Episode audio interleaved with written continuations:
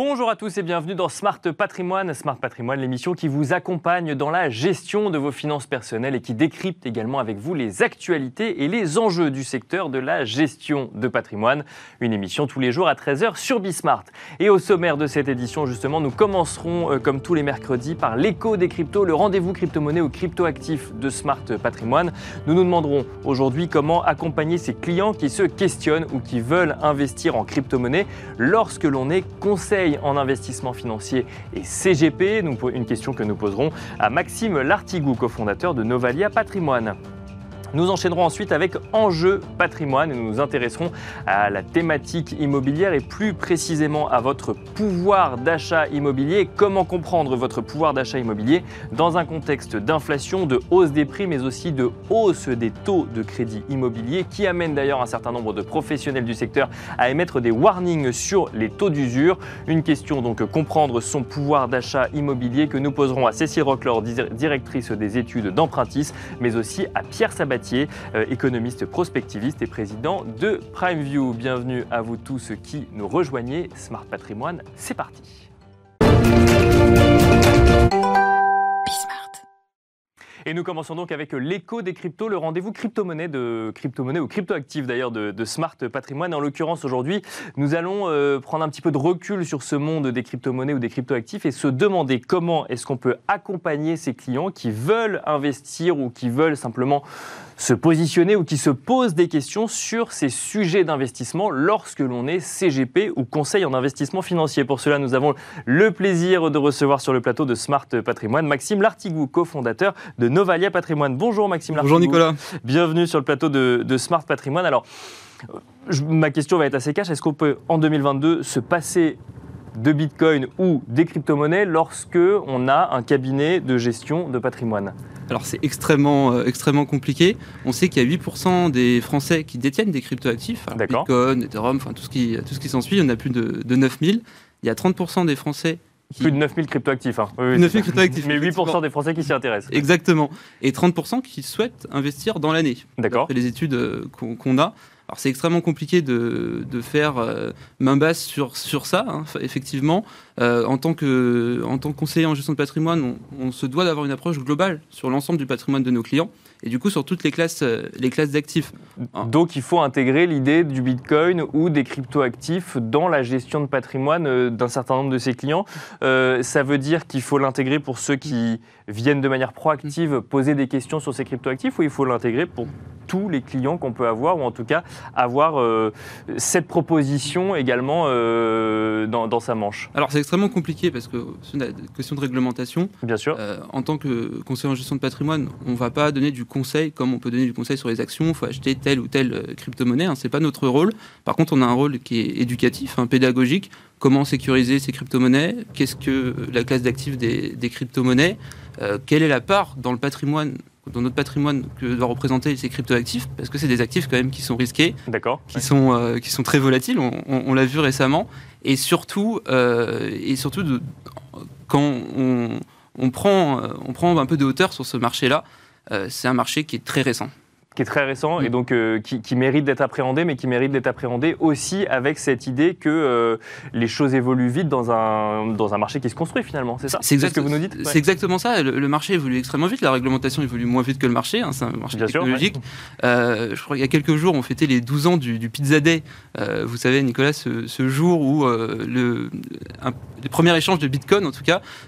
où, c'était une pizza contre un Bitcoin. C'était deux pizzas même. Deux pizzas contre un Bitcoin. Deux pizzas contre. alors plus, un Bitcoin je crois que plusieurs bitcoins euh, même, et c'était sur un forum un, forum connu hein, de, la communauté crypto-monnaie, mais c'était euh, confidentiel à l'époque, on n'en parlait pas sur un plateau télé. Et vous voyez, 12 ans plus tard, vous faites une émission hebdomadaire sur, euh, sur les crypto-monnaies, donc ça veut dire qu'il y a un chemin parcouru qui est, qui, est, incroyable et qui est énorme. Il y a un potentiel d'avenir aussi. Avec pourtant pas mal de volatilité euh, sur, sur ces mm. actifs, est-ce que vous voyez en ce moment des questionnements particuliers sur ce sujet investissement? Parce qu'il faut quand même rappeler, donc vous nous l'avez dit, vous ne pouvez pas conseiller d'investissement sur les crypto-monnaies, vous ne pouvez pas dire choisissez telle ou telle crypto monnaie ça n'est pas votre rôle. En revanche, vous pouvez définir un cadre d'investissement pour ceux qui vont seuls, c'est d'ailleurs comme ça que la plupart y vont, Exactement. seuls directement sur des plateformes, en disant attention, il y a un certain nombre de garde-fous à mettre en place. Est-ce que cette période de volatilité actuelle est justement euh, le, le moment de rappeler un certain nombre de garde-fous quand on va sur les crypto-monnaies? Exactement, c'est des actifs à risque. Euh, quand, quand on prend un peu de, de- de hauteur, hein, comme je le disais, sur ce, sur ce marché-là, euh, vous, avez, vous avez beaucoup de volatilité. Et comme tout marché qui, qui est naissant, en réalité, vous avez des phases d'euphorie et des phases de remise en question. Ce qu'on appelle euh, les phases de, bah, de bull market, hein, les, bull- fameux bull run, et les phases de bear market, hein, qui est bien connu dans la communauté crypto. Euh, mais euh, justement, je, à titre personnel, je pense que ces, ces phases de remise en question euh, sont un bon moment pour commencer à s'intéresser aux crypto-monnaies si vous n'êtes pas intéressé avant D'accord commencer à investir parce que forcément, actuellement, le bitcoin est à 30 000 dollars. Mieux vaut investir sur un bitcoin à 30 000 dollars qu'un bitcoin à 60 000 dollars. Mais par contre, euh, effectivement, il faut acheter progressivement, donc pas, pas, pas d'un coup. hein. donc, euh, si vous comptez mettre 1000 euros sur, sur du bitcoin, bah, mettez 100 euros pendant 10 mois. hein. comme ça, vous allez faire. C'est la, la fameuse méthode des DCA oui, Exactement, exactement. Et comme ça, votre niveau de risque euh, descend et votre prix, votre prix d'entrée descend si, par aventure, le, le bitcoin descendait, euh, descendait plus bas. Mais euh, on peut faire le parallèle aussi avec ce qui se passe. C'est vrai qu'il y a de la volatilité sur les crypto-monnaies qui, est- indéniable et qui est, parfois extrême et, et parfois douloureuse pour le, pour le particulier.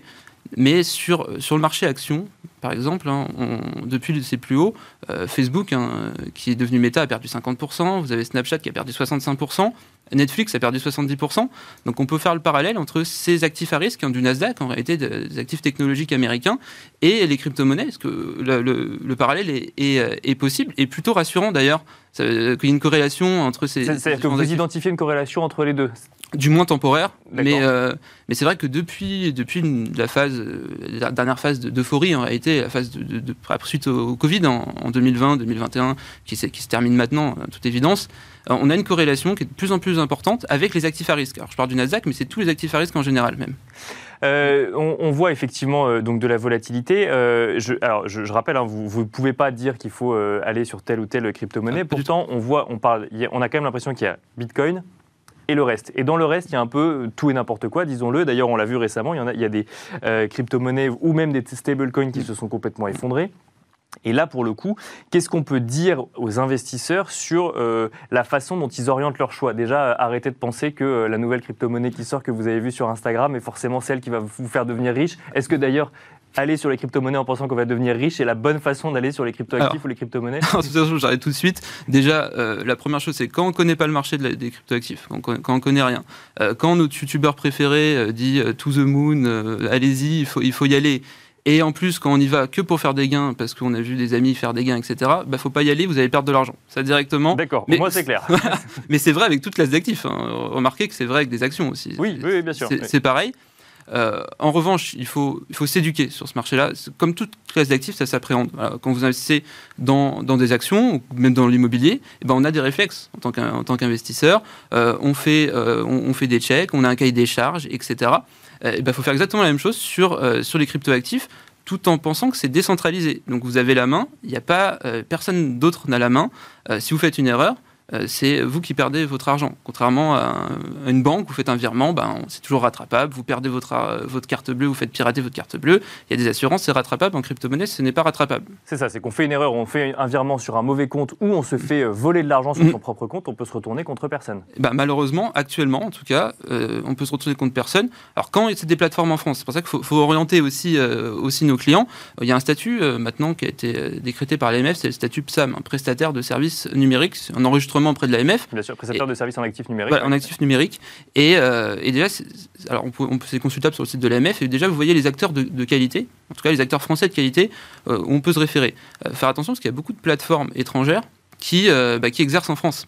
Et, en réalité, euh, bah, on investit, on ne sait pas trop, on sait pas trop comment, on ne sait pas trop où. Et si vous perdez de l'argent, vous ne pouvez pas vous retourner. euh, Bah, c'est un peu Mm. ce, qui, ce qui est révélateur de, de, de, de- la, la crise actuelle Mm. des, des crypto-monnaies. Alors peut-être que le mot crise est un petit peu fort, tout dépend des- de, de quelles crypto-monnaies ou de quels investissements on parle, mais on a quand même l'impression que on est dans un monde donc, qui est en train d'être réglementé, mais Mm. pas complètement, mais avec des investisseurs dont le comportement est le même que lorsqu'ils vont investir dans des marchés réglementés et qui n'ont pas forcément intégré tout le risque qu'il y avait, même s'il est euh, présent et euh, qu'il y a large, une large communication dessus, tout le risque qu'il peut y avoir à euh, tout perdre le jour où on a le, le moindre souci. Donc en fait, il faut, c'est là où il faut faire de la pédagogie, c'est dire attention, sachez réellement où vous mettez les pieds. Vous n'avez pas de banque qui va venir vous sauver ou de plateforme qui va venir vous sauver le jour où vous avez tout perdu. Exactement, et ça, ça peut être dramatique. Hein. Il y a des cas dramatiques avec le, un stablecoin hein, qui était censé être stable qui, qui a, Bien sûr, qui, qui ne l'était plus. Donc il y a eu des cas dramatiques. Il faut faire, faut être extrêmement vigilant. C'est pour ça qu'il faut, faut pas mettre tous ces œufs dans le même panier.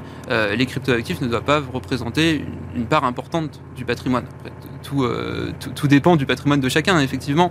Mais il faut faire attention, il faut, savoir où on, met les pieds.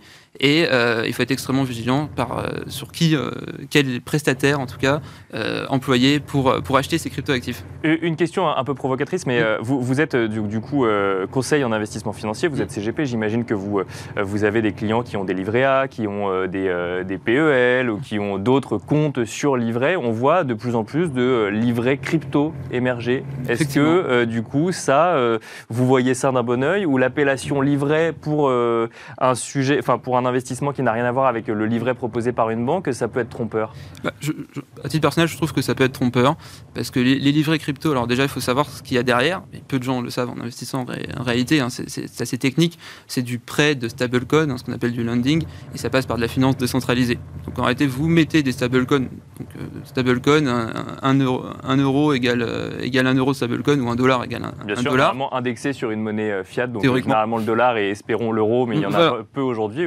Il, y en a peu, mais théoriquement, voilà, une, une monnaie indexée. vous mettez de l'argent là-dessus et on vous promet des perspectives de gains quoi qu'il se passe, parce que la monnaie est stable de 5 à 10% par an, suivant, suivant les livrets. Euh, le souci, c'est que c'est placé sur des protocoles de finances décentralisés. Et ces protocoles-là sont à risque. Vous pouvez vous faire voler votre argent. Euh, il y a des risques que les stablecoins euh, descendent, hein, Bien sûr, comme on l'a vu, comme on l'a vu récemment. Et c'est évidemment, c'est pas les livrets, c'est pas les sociétés qui couvrent les risques. C'est vous, en tant que particulier, qui mettez cet argent sur ces livrets, qui endossez le risque. Et effectivement, il peut avoir du sang sur les murs. Notamment, je, je pense à un client, j'ai un client en tête qui a placé sa trésorerie d'entreprise sur ce type de livret. Et qui a tout perdu du coup Et qui a perdu 20%. Qui a perdu 20%. Euh, Mais 20% d'une trésorerie d'entreprise, ça commence à être un ah, petit peu compliqué oui, pour effectivement. Donc mieux vaut aller sur des comptes de dépôt bancaire dans ce cas-là. euh, dernière question rapidement, Maxime Lartigou. Euh, donc vous dites qu'une période effectivement de, de, de baisse peut, peut, présenter des points d'entrée finalement pour aller sur les crypto-monnaies. Euh, vous conseillez vous de garder le sujet crypto-actif dans quelle proportion sur son patrimoine, sur son patrimoine global? Alors tout dépend de, de, son patrimoine et tout dépend déjà des actifs à risque qu'on a dans, dans, son patrimoine, mais entre 1 et 10 du patrimoine, ça me semble cohérent. Euh, après, bon, si vraiment euh, vous, euh, vous travaillez dans les crypto-monnaies ou, ou c'est une passion de, depuis, depuis des années, vous maîtrisez totalement le marché, on peut monter jusqu'à 15%, mais, mais pas plus. Merci beaucoup Maxime Lartigou, cofondateur de Novalia Patrimoine, de nous avoir expliqué un petit peu comment ces cryptoactifs ou crypto-monnaies sont vus par un conseil en investissement financier et CGP. merci à vous également de nous avoir suivis. On se retrouve tout de suite dans Enjeu Patrimoine.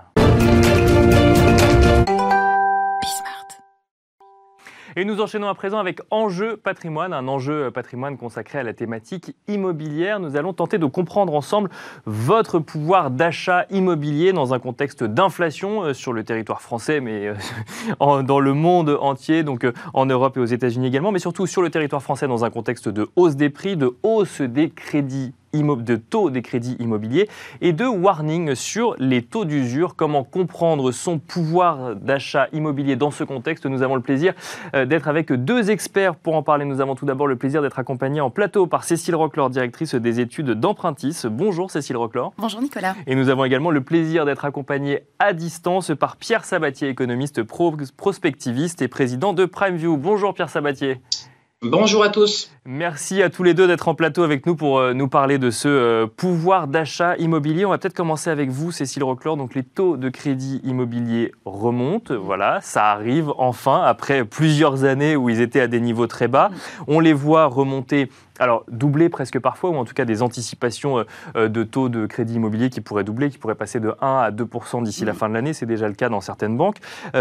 Certains pourraient être tentés de dire ça va, ça reste très modéré. Mm. Et euh, on entend plusieurs voix, dont vous, qui disent attention au taux d'usure parce que ça peut venir réduire la capacité d'accès au financement. Alors qu'est-ce que c'est que ce taux d'usure, euh, Cécile Roclor alors c'est un peu technique, mais euh, le taux d'usure, en fait, c'est normalement le protecteur du consommateur. C'est la ligne rouge que les banques ne doivent pas dépasser en matière de coût du financement. D'accord. donc habituellement, c'est un taux qui va venir limiter l'impact du coût du crédit et de l'assurance et de tous les frais annexes pour un emprunteur.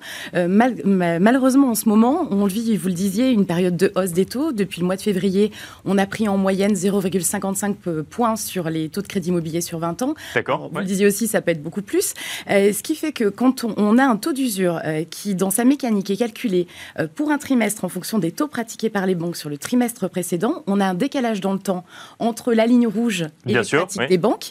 Et ça vient du coup limiter l'accès au financement pour un certain nombre de ménages qui auraient un coût de financement plus élevé que les autres euh, pour, euh, en fonction des différents postes qui composent euh, le, le TAEG qu'on va comparer au taux d'usure. Parce que c'est réglementaire. La, banque n'a pas le droit de vous faire supporter un coût de crédit immobilier supérieur au taux d'usure. Exactement. En fait, c'est une législation qui vise à protéger le consommateur pour empêcher les banques de pratiquer des taux usuraires, c'est-à-dire au-dessus du taux d'usure, et qui seraient donc anormaux, et donc éviter des, des, des systèmes qui pénaliseraient certains types d'emprunteurs. Donc effectivement, c'est une ligne rouge la banque n'a pas le droit de franchir. Et donc ça, c'est la ligne rouge que la banque n'a pas le droit de franchir et elle doit la comparer en fait au TAEG dont vous avez parlé, donc le taux annuel effectif global. Donc là, dedans, on a le taux de crédit immobilier, mais on a également tous les autres coûts annexes qui vont être intégrés lorsqu'on souscrit un crédit immobilier. C'est exactement ça. En fait, c'est souvent ce qui fait défaut dans l'information des consommateurs. On se dit tout le temps, euh, bah, les taux de crédit euh, moyens sur 20 ans, ils sont à 1,55. Le taux d'usure sur 20 ans et plus, il est à 2,4%. On, est bien. On se dit, c'est bon, on est large. Normalement, tout va bien. Sauf qu'on n'a pas intégré l'assurance emprunteur ou, euh, ou d'autres choses. Vous avez le, le taux d'assurance qui va venir se cumuler au taux de crédit. Vous avez aussi tous les frais annexes obligatoires obligatoire à la souscription du financement.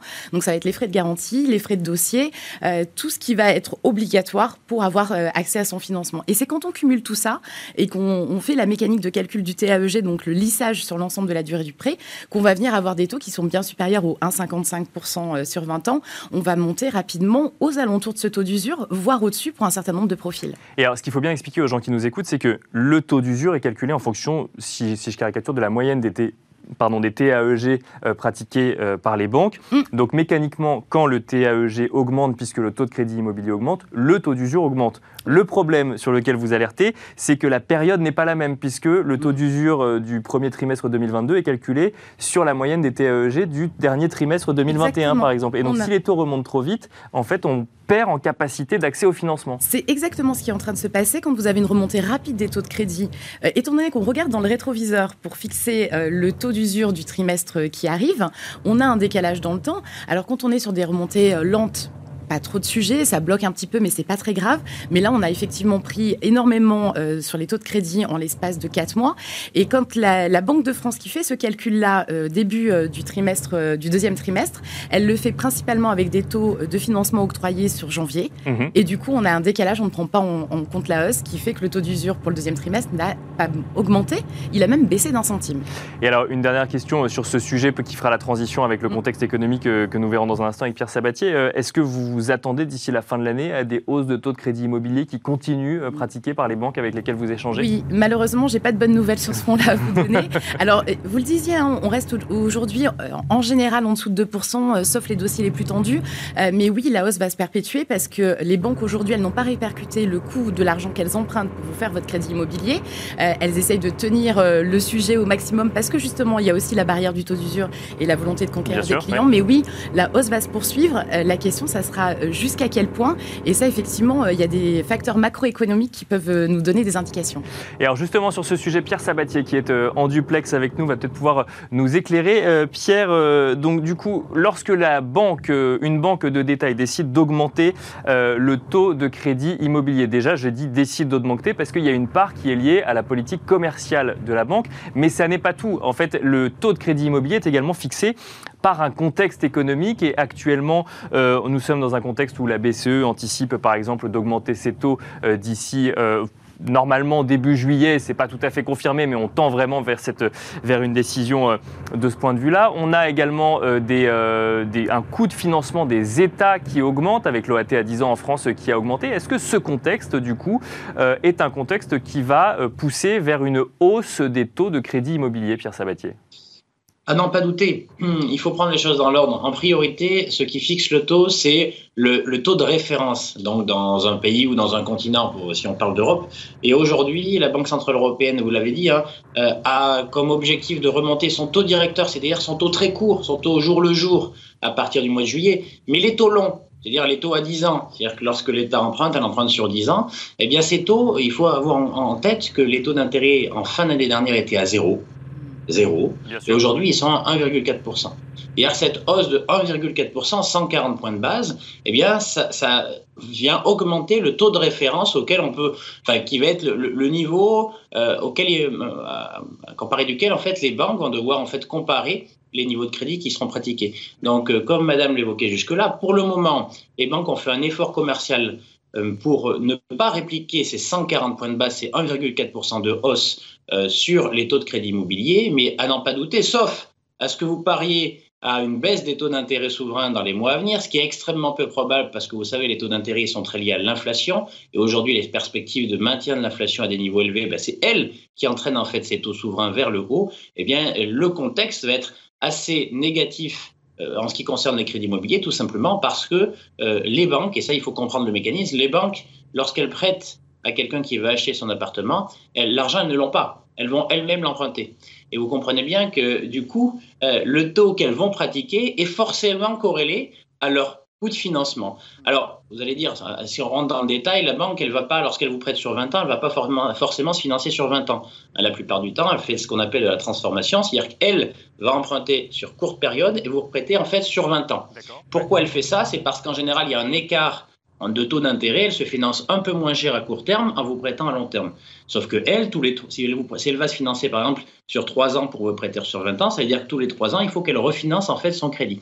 Bon, mais tout ça pour vous dire que cette perspective d'appréciation des taux, d'ores et déjà des taux longs, elle nous indique euh, la direction des taux de crédit immobilier dans les mois à venir et la perspective à travers les discours de la Banque Centrale Européenne qui nous dit mes taux courts vont aussi monter parce que je dois réagir face à l'inflation, évidemment, elle va entraîner les, taux de crédit immobilier à augmenter. Tout à l'heure, j'entendais 55 points de base, 0,5% de plus que ce qui était pratiqué en début d'année. Encore une fois, je répète, c'est 1,4% de plus pour l'État.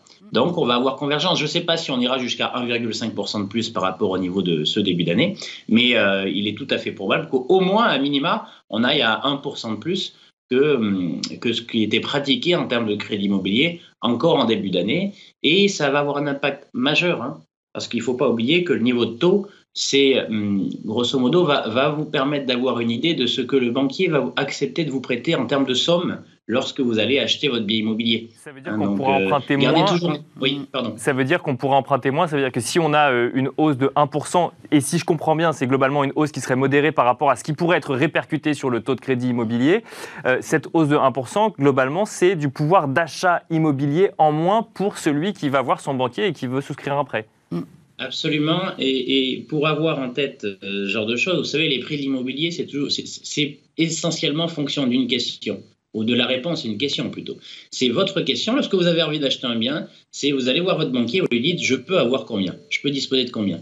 Eh bien, la réponse à cette question, elle est fonction évidemment de ce que vous gagnez, mais totalement des taux d'intérêt qui sont pratiqués. Je vais vous donner un exemple chiffré, dire qu'il faut savoir quand, sur 20 ans, lorsque vous empruntez en fait et vous, êtes en capacité d'assumer une mensualité de 1000 euros par, 1000 euros par mois, par exemple, hein, euh, eh bien, une augmentation des taux d'intérêt sur 20 ans d'un pour cent, ça va vous coûter entre 8 et 10 de capacité d'emprunt en moins.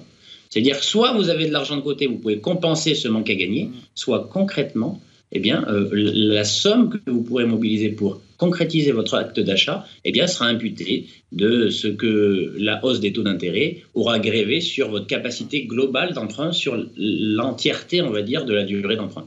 Donc un pouvoir d'achat euh, finalement euh, amputé de 10% sur les sujets immobiliers. Est-ce que ça veut dire, Pierre Sabatier, qu'on peut s'attendre, si plus personne ne peut payer 10% de plus qu'avant sur les appartements, que les prix vont baisser de 10% Ce serait logique de raisonner comme ça ou pas? Alors, euh, c'est logique. Alors, il y a évidemment les paramètres de location ne sont pas fixes, hein, parce qu'il n'y a pas que celui-ci tout de même. On a une, on va dire un coussin jusqu'à maintenant, c'est que vous savez que les Français ont surépargné du temps de la crise Covid. Donc, dans un premier temps, on pourrait voir, euh, on pourrait voir cette baisse de la capacité d'emprunt peut-être compensée en partie par le fait que ben, les gens vont mobiliser un peu plus d'épargne qu'ils ont pour concrétiser leur acte d'achat. Donc on peut, dans un premier temps, avant la baisse des prix, on pourrait voir euh, plutôt en fait une, une, euh, augmentation des fonds propres hein, mis par le ménage pour concrétiser son acte. Mais ceux qui n'en disposent pas, eh bien là c'est la mécanique. Hein. Les mécaniques qui diront, moi je ne peux assumer en fait une somme d'argent pour acheter ce bien, 10% en dessous. Donc il faut avoir en tête, un, probablement d'abord une augmentation du niveau d'épargne de ce que mettent les, ménages pour acheter de l'immobilier, mais si ça dure d'ici 6-9 mois et qu'on a véritablement des taux qui s'installent à un niveau supérieur, on aura forcément des, ajustements de prix. Alors attention, lorsqu'on parle d'immobilier, il n'y a pas un immobilier, il y a des immobiliers, hein. c'est une classe d'actifs en son ensemble. Évidemment, les conséquences ne seront pas tout à fait les mêmes en fonction de la zone géographique qu'on considère. Cécile Roclor, même question euh, pour vous qui échangez très régulièrement avec, euh, avec les banques. Il y a ce mm. sujet, effectivement, euh, nécessité d'augmenter les taux, mais c'est mm. sujet politique commercial. Est-ce que, donc, du coup, si on emprunte moins, on peut emprunter moins, on peut s'attendre à des impacts sur le marché immobilier ou, comme le disait Pierre Sabatier, finalement, la politique de la banque peut dire bah, apportez plus si vous mm. voulez financer votre, votre achat et donc finalement, ça maintiendrait les prix au moins à court terme. Le problème, c'est qu'on est déjà dans cet, euh, euh, accès euh, au financement lié à plus de fonds propres, comme l'évoquait M. Sabati, parce qu'en fait, on a des prix de l'immobilier qui ne cessent de progresser. Oui. Et vos revenus. Donc, financer la hausse des prix déjà. Exactement. Vos revenus, ils n'ont pas augmenté aussi vite que les prix de l'immobilier. Malheureusement, il n'y a pas eu d'inflation de ce côté-là. du coup, pour la même superficie dont vous aviez besoin, vous êtes déjà obligé de mobiliser de l'épargne et ça fait déjà quelques années que ça dure. Ça s'est accéléré les derniers temps avec une convergence des besoins et des souhaits des Français sur une même typologie de biens. On a tous recherché en sortie de crise un peu d'espace vert, un peu d'extérieur ou un peu de, calme. Donc du coup, on est déjà dans une mobilisation de l'épargne qui est significative. Nous, on le voit en matière d'apport. On entend souvent dire que les banques exigent beaucoup plus d'apport. En fait, non. Elles exigent euh, à minima que vous payiez vos frais dans un grand nombre de cas parce que c'est une question de risque. Mais en fait, si vous voulez arriver à boucler votre achat, vous êtes obligé de mobiliser 10% d'épargne en plus pour acheter le bien qui vous faut. C'est pas la banque qui exige plus d'apport, c'est juste que par rapport au même projet que vous aviez il y a trois ans, c'est vous qui devez en apporter plus par rapport au contexte de marché. Exactement. la hausse des prix, elle est là, elle est installée depuis un, long moment. Euh, effectivement, euh, je suis tout à fait d'accord avec monsieur. On va arriver à un système de marché immobilier qui va euh, être différencié en fonction des zones. on le voit déjà et ça va être accéléré par une logique économique simple, l'offre et la demande. Aujourd'hui, vous avez convergence des souhaits sur des villes de report qui sont en, petite couronne des grandes métropoles. Vous avez tous les ménages qui visent une typologie de biens, la, la, pièce pour faire du télétravail, un peu d'extérieur. Et on a en même temps une pénurie de biens euh, j'entendais euh, la Fédération euh, française du bâtiment ou, la Fédération des promoteurs immobiliers ce matin qui disait qu'il y avait une pénurie de construction de logements et que ça s'accélérait. Ça, ça va venir jouer en contrainte sur l'offre disponible et donc ça pourrait venir soutenir les prix pendant encore un long moment. donc on va avoir une période d'inertie devant nous certainement sur un grand nombre de territoires, pas tous. Encore une fois, je, je suis complètement d'accord, mais il y a des endroits où les prix vont continuer de grimper et si on cumule hausse des taux et hausse des prix, là on va avoir un petit problème sur le marché. Donc raisonner en matière de corrélation entre euh, hausse de crédit immobilier et baisse des prix immobiliers, c'est un raisonnement simpliste. Il y a beaucoup plus de critères à prendre en compte que vous venez euh, de nous expliquer, euh, Cécile Roclor. Merci beaucoup, Cécile Roclor. Je rappelle que vous êtes directrice des études d'empruntisme. Merci également Pierre Sabatier à distance avec nous, économiste prospectiviste et président de PrimeView. Je vous remercie également, vous, de nous avoir suivis. On espère vous avoir fait comprendre un petit peu mieux votre pouvoir d'achat immobilier en ce milieu d'année 2022. je vous donne rendez-vous demain à 13h sur Bismart pour un nouveau numéro de Smart Patrimoine.